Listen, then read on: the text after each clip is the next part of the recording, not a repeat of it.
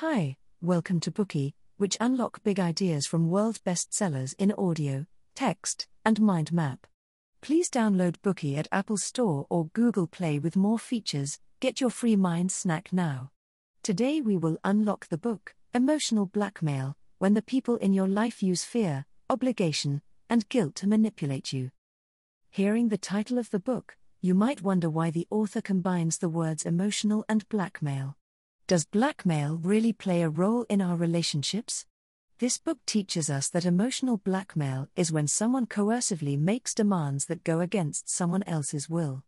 Moreover, emotional blackmail is often carried out by the people closest to you, such as family members and partners, because they are the ones who are most aware of your weaknesses and can more easily exert control over you.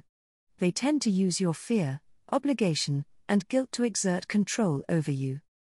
If you feel that emotional blackmail cases are rare, consider whether anyone has ever said something like this to you in your life. For example, one mother learned that her son wanted to travel for Christmas, so she called her son in tears, saying, If you go on that trip instead of coming, you'll ruin the holiday for everyone. How can you do this to me? After hearing his mother's words, the son felt a strong sense of guilt and cancelled the trip. In another example, a wife told her husband that she wanted to attend a course one evening a week, and the husband replied, Do whatever you want, but don't expect me to be waiting for you when you get home. I'm always there for you, why can't you be there for me? The wife felt guilty and cancelled her classes.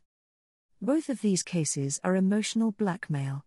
The book we read today will show you how to recognize and break away from emotional blackmail and re establish healthy relationship patterns.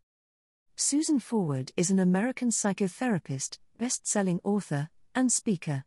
Her other books include Obsessive Love, When It Hurts Too Much to Let Go, Men Who Hate Women and the Women Who Love Them, When Loving Hurts and You Don't Know Why, and a book we have covered before, Toxic Parents, Overcoming Their Hurtful Legacy and Reclaiming Your Life, which topped the New York Times bestseller list. Throughout her career as a psychotherapist, Forward has worked with many victims of emotional blackmail, whose quality of life and mental health had been damaged.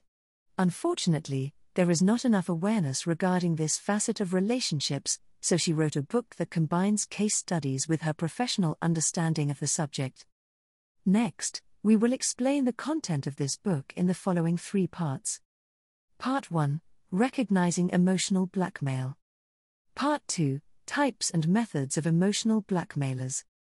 Part 3 Coping Methods for Those Who Are Faced with Emotional Blackmail. First, let's take a look at what emotional blackmail is. Blackmail is a well known practice of using threats or intimidation to get someone to comply.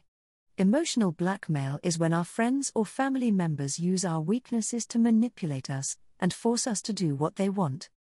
Let's consider an example.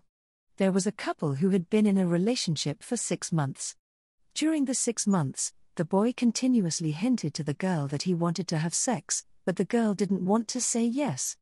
This made the boy very unhappy, so he lost his temper and said to his girlfriend, Aren't you confident in our relationship? If you love me, why do you refuse to be intimate with me? Maybe we should reconsider this relationship. Maybe you have a better option in your mind? The girl was in love with her boyfriend, but she just was not mentally ready for sex. To keep her boyfriend, she eventually said yes. After making that first concession, she could no longer stand her ground. Every time there was something to discuss, the boy would use threats to pressure the girl, and she could only give in, not daring to have her own opinions. Emotional blackmailers start by making demands, and as soon as they see that those demands can't be met, they start putting pressure on the other person. For example, in the previous case, the boy could not accept the girl's rejection, so he started to lose his temper with the girl, showing there was no room for discussion. Then, they use the other person's psychological weaknesses to intimidate them into complying with their demands. The boy knew very well that the girl was most afraid of losing the relationship, and used this weakness to force her to agree to have sex. After one successful attempt, the man repeated the technique to achieve his various goals. The relationship then entered a vicious cycle where there was no respect or communication. Having understood the basic concept of emotional blackmail, let's take a closer look at how emotional blackmail can affect us so severely that we must face the problem and seek solutions. The harm of emotional blackmail is not just that the victim is forced to do something they don't want to do.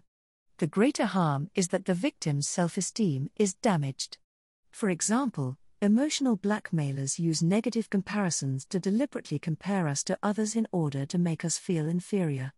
At this point, if we don't see the situation for what it is, we might automatically agree with the blackmailer and think they are right. Or victims might compromise, concede, and violate their principles or beliefs in order to satisfy the needs of an emotional blackmailer. Such concessions can distort the victim's self judgment and self perception, causing them to doubt or feel disappointed in themselves, thus eroding their self esteem. Additionally, emotional blackmail can have an impact on the victim's mental and physical health, causing severe chronic pain. While not every illness is linked to anxiety, there is evidence that the stress, tension, and anxiety caused by emotional blackmail can manifest itself through physical symptoms, such as headaches, muscle cramps, and gastrointestinal problems. Emotional blackmail can also make any intimate relationship feel less secure. Victims become wary of blackmailers and less comfortable with them. Let's look at another example. A wife's career was doing better than her husband's, so the husband felt jealous, and he began to try every means to suppress her. He often said that their children were still young, so his wife should take more care of them and not work overtime at the company. In fact, his wife was burning the candle at both ends trying to keep up with both her family and her job. The husband not only refused to help care for the children or do any housework, but he also complained that his wife was not good enough, which compromised the parent child relationship. Sadly, due to her husband's long term brainwashing, his wife started to constantly wonder whether she was not good enough. Therefore, she often overworked herself, causing physical and mental exhaustion. She eventually fainted at work. Cases like this show that the wife's self esteem has been damaged, and her value is attached to her husband's comments. That concludes the first part of this Bookey, recognizing emotional blackmail. To summarize, emotional blackmail is when a friend or family member takes advantage of our weaknesses to manipulate us into doing what they want us to do. Emotional blackmail can chip away at an individual's self esteem and cause psychological and physical pain. Today we are just sharing limited content. To unlock more key insights of world class bestseller, please download our app. Just search for B O O K E Y at Apple Store or Google Play. Get your free mind snack now. Dir hat dieser Podcast gefallen? Dann klicke jetzt auf Abonnieren und empfehle ihn weiter. Bleib immer auf dem Laufenden und folge uns bei Twitter, Instagram und Facebook. Mehr Podcasts findest du auf meinpodcast.de.